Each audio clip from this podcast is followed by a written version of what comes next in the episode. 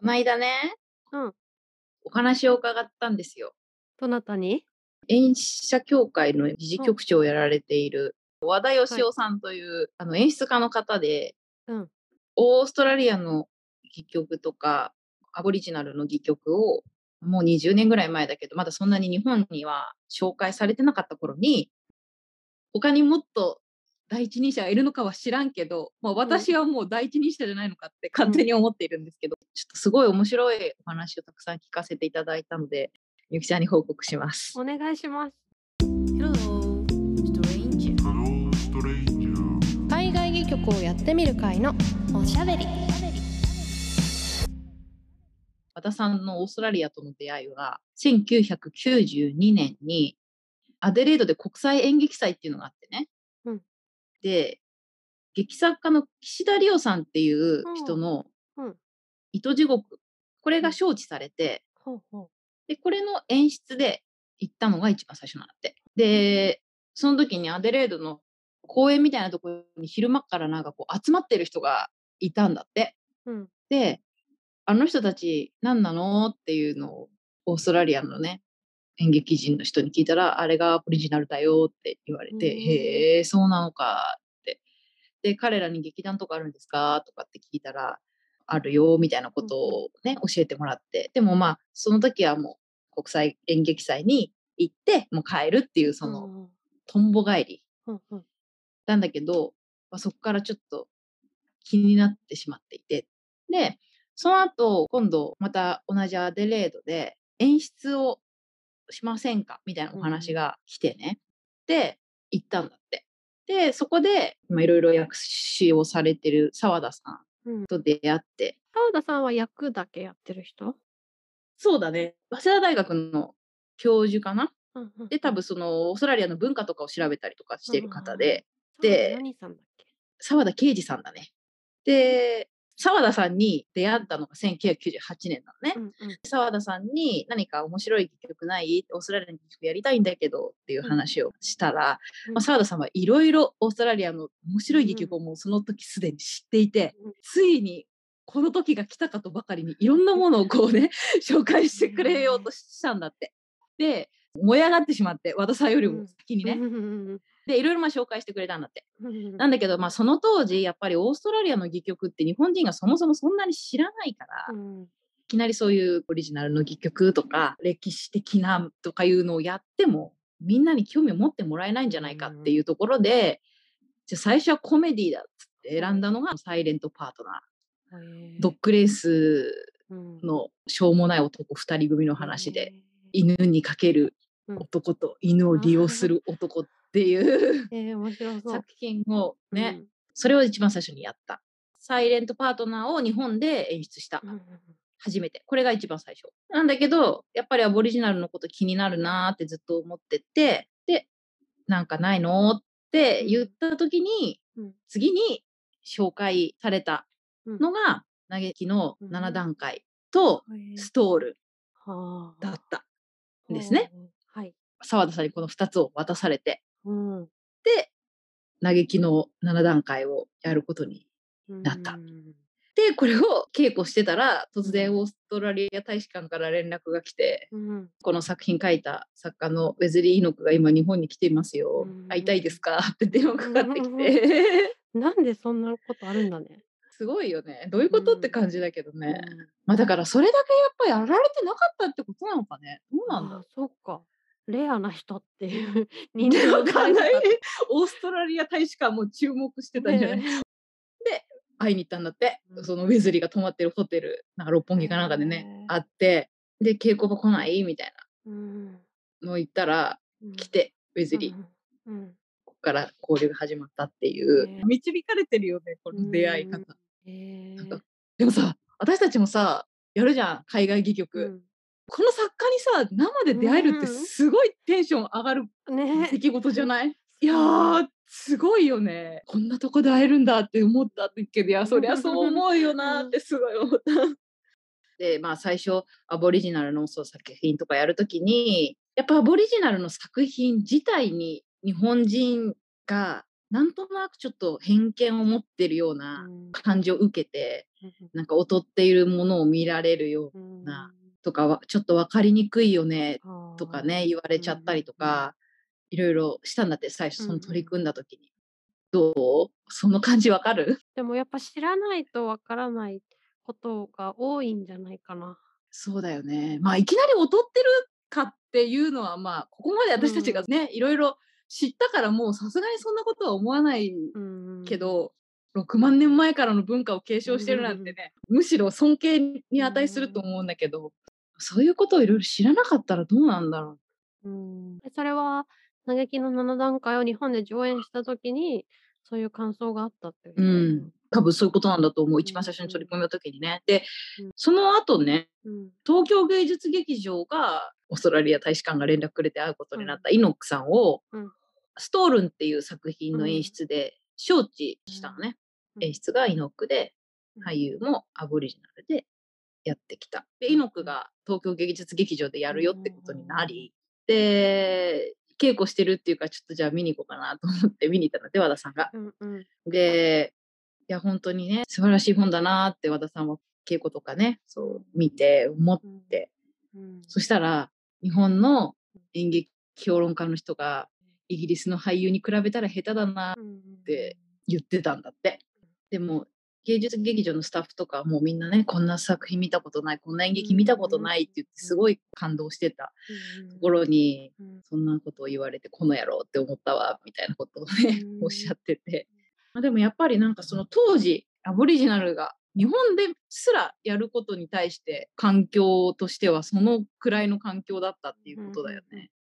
で、まず客席をじーっと俳優が出てきて見渡してね、まず自分を晒す、見る、そして見られるっていうのがすごい大事。私たちを見てくださいっていうところからスタートして、で、それが最初にもあるし、最後にもあるんだって。私たちのことをあなたたちどんな目で見てるの？っていうのをうんこう提示するっていうのがされてて、ここにすごくこうスタッフとか、まあ、和田さんとかもだけど、うん。今まで見たことのない演劇というか、距離感というか、近代の演劇のスタイルではない演劇をそこで見て、すごく感心してたんだけど、うん。まあ評論家の評判は悪かったね みたいな。え芝居してる時さお客さんと積極的に目合わせたりする？いや絶対しない。むしでろ目を合わせないようにってことはしたうん、方がいいと思ってる。だからさ舞台に出てってさお客さんの目をさまあ多分嫌がる人もいると思うんだよねお客さんあそうそう私嫌だもがん客席に座って こっち見られて目とか合うとすごくどうしたらいいんだろうと思っちゃけどそれをさするってことは、う。うんまあ、そこで確かに空気感っていうか土台違うん、うとこに行くなっていうのは感覚でわかるようんそうだね。うん見えない壁みたいなのあるもんね。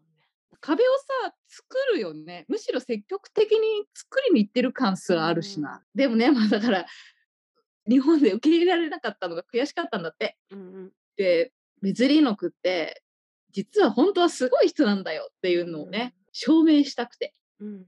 でドリーマーズっていうアボリジナルの芝居でパースで活動してたジャック・デイビスっていうアボリジナルの芝居の元祖ってなんか言われてるらしい。人の作品をイノックがやるってうん。聞いたから、うん。じゃあ共同演出しようよってうん。言っていやもう和田さんのこのさ、ね。行動力ね。すごいよなって私思うんだけど。そんでイノックを呼んでね日本に、でやった。うん。でそれでもまだイノックが素晴らしいってことをみんな信じてくれなくて、うん。だって本当に有名人なんだもんねオーストラリアでは。そうみんな信じないから。もうどうしたらいいんだって言って今度クッキーズテーブルっていう、うん。これが日本初演作品になるんだけど、アボリジナル作品でね、あイノックが今書いてるクッキーズテーブルっていうのを日本で初初演しようって言って、うん。僕プロデュースするからってやったらこれがたくさんの人に評価を受けた。うん。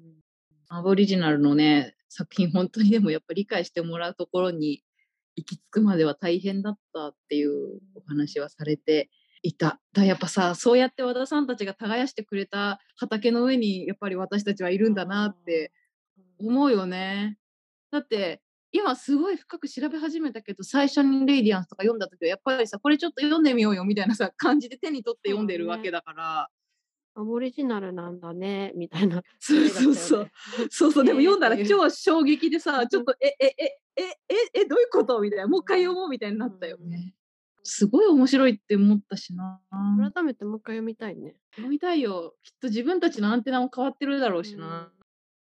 でね、アボリジナルのその戯曲作品、やっぱり読むときに、こうウェズリーともいろいろこうね、話をして作ったんだけど、最初に演出家の言葉みたいなの書いてあって、作品に。確かに書いてあるなと思うんだよね、私も。言われてみて、あ、そうだわ。この雨とかもそうだわ。この作品は、みたいな書いてあるよね。どのように上演するみたいなのとかも。うんう確かに演出家の言葉みたいなのがね、あって、なんかそれは、ピーター・ブルックとか、英国のうん演劇から来てんだって。ああ、そうなんだ。うん。へで、えまあ、すごくウェズリー自身も、英国のそういう演劇の本とか、いろんなものをこう読んで、徹底的に研究して、うんで、自分は白人と同じ土俵に上がって演劇をしたいんだから、そこで変な目で見られたくないっていう思いで、イギリスの演劇の勉強をめちゃめちゃしたの。同じ立場でやるんだ。同じ演劇をやってる人っていう目で見られたいんだっていうね。うんうんその熱意で。だから、こう、近代演劇の構造とか、実際彼は勉強はしていて、うんだけど、これじゃ足りない。うんアボリジナルの演劇を作るには、この方法ではまだ足りないんだっていうこと、プラス、夢とか希望とかを抱くことができない自分たちの同胞に元気を与える必要があるんだっていうのを考えた、ウェズリーうん。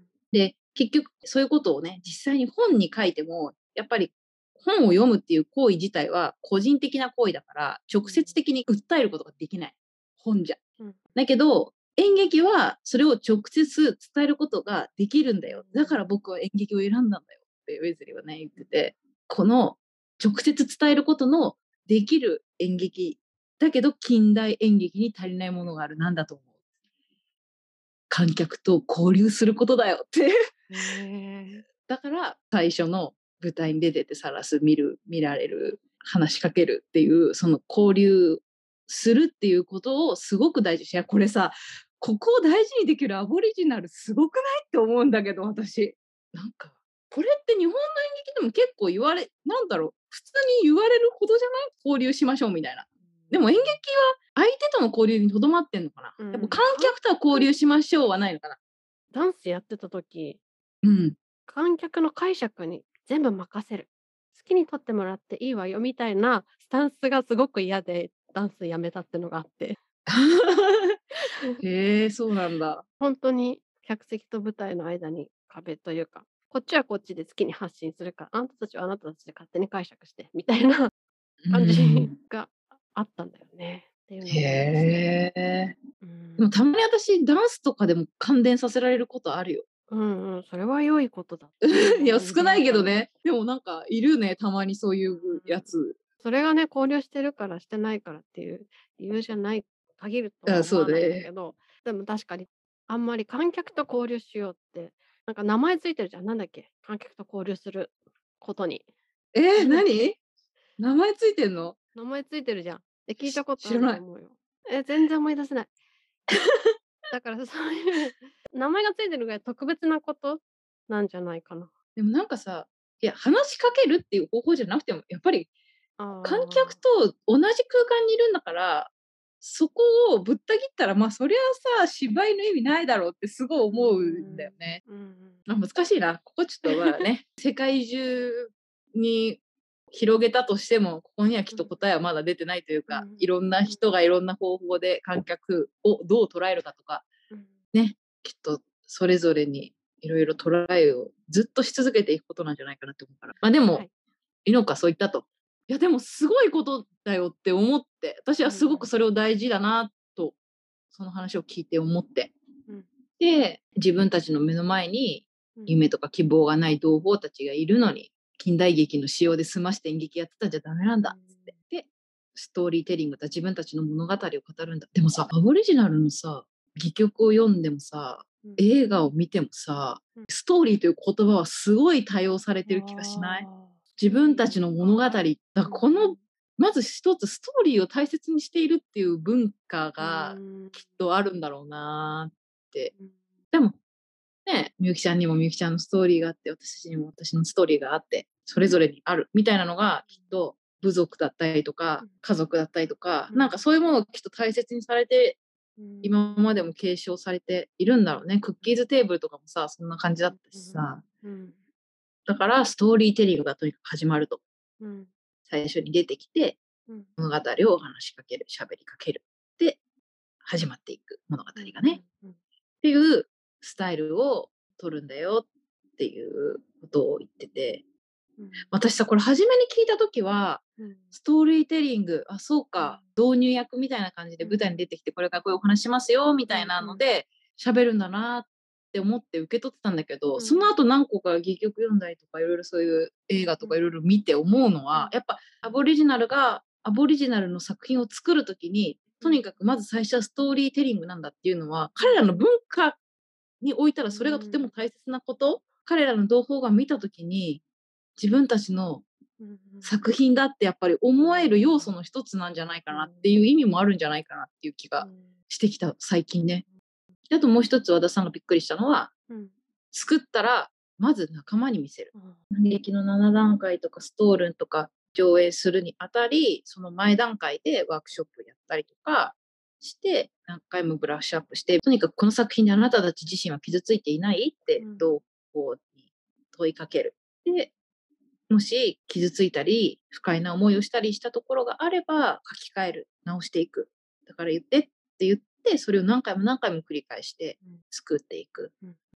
だからなんか和田さんがオリジナルの人たちと作品を作ったりとかすると台本とかが第5項とか風になっててで大体一つの作品作るのにもう数年がかりで作っているっていう。なんかだからそれを聞いて知ってうん。なんか意識がやっぱりこう日本の演劇をこう作る文化と違うしうんなんかすごい大事なことを教わったような、ね、気がしたなって言ってて、うん。なんかさあれなんだよな。日本でさ何年もかけて新作作るってさやっぱ今の例えば小劇場の作り方だとまあない。難しいよね。何年もってさ。ね。とにかくこの作品を作りたいから発するからきっと2年とか5年とかできんだろうね、うん。これやりたいと思ってうん。作り始めてうん。で3年目ぐらいにうんじゃあ劇場撮ろうかみたいな話になるんじゃないの？すごい。わう。ん。かんないけど。じゃなかったら無理だよね。うん。まあとにかく大切に物語を作っているというお話ね。でまあもう一つ白人が自分たちを以下に思っているっていう節があると。以下に人間的自分たちより、そうそうそう。うん。そうそうそう。人間的に劣ってるうん。って白人たちがねアボリジナルのことを見ている節があると。うん。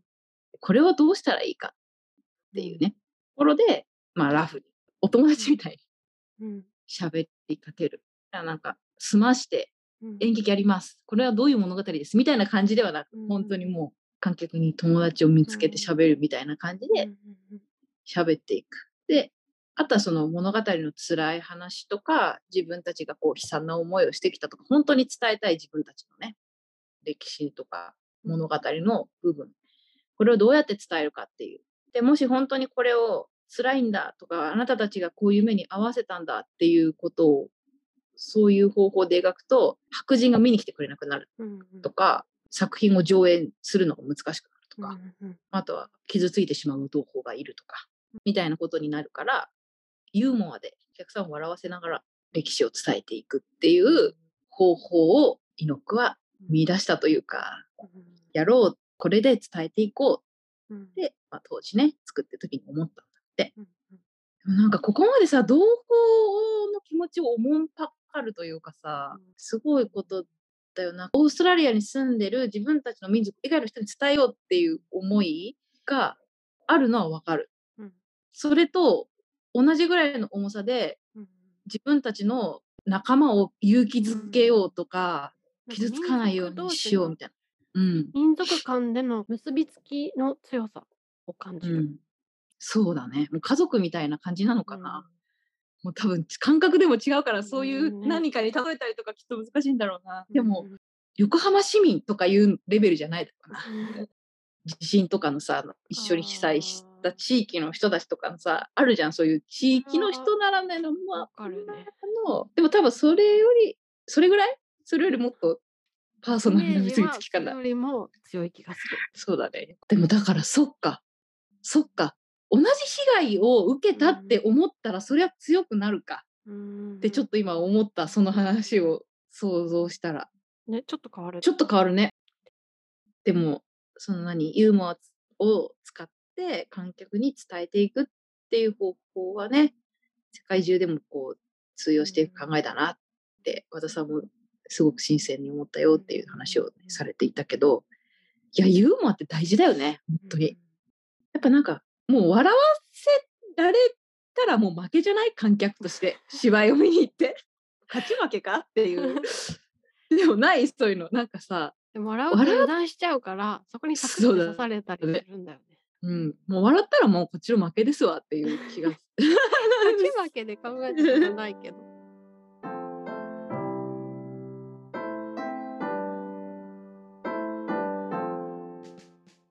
でもやっぱりこう、見る、見られるっていう行為自体がすごく緊張する行為じゃない。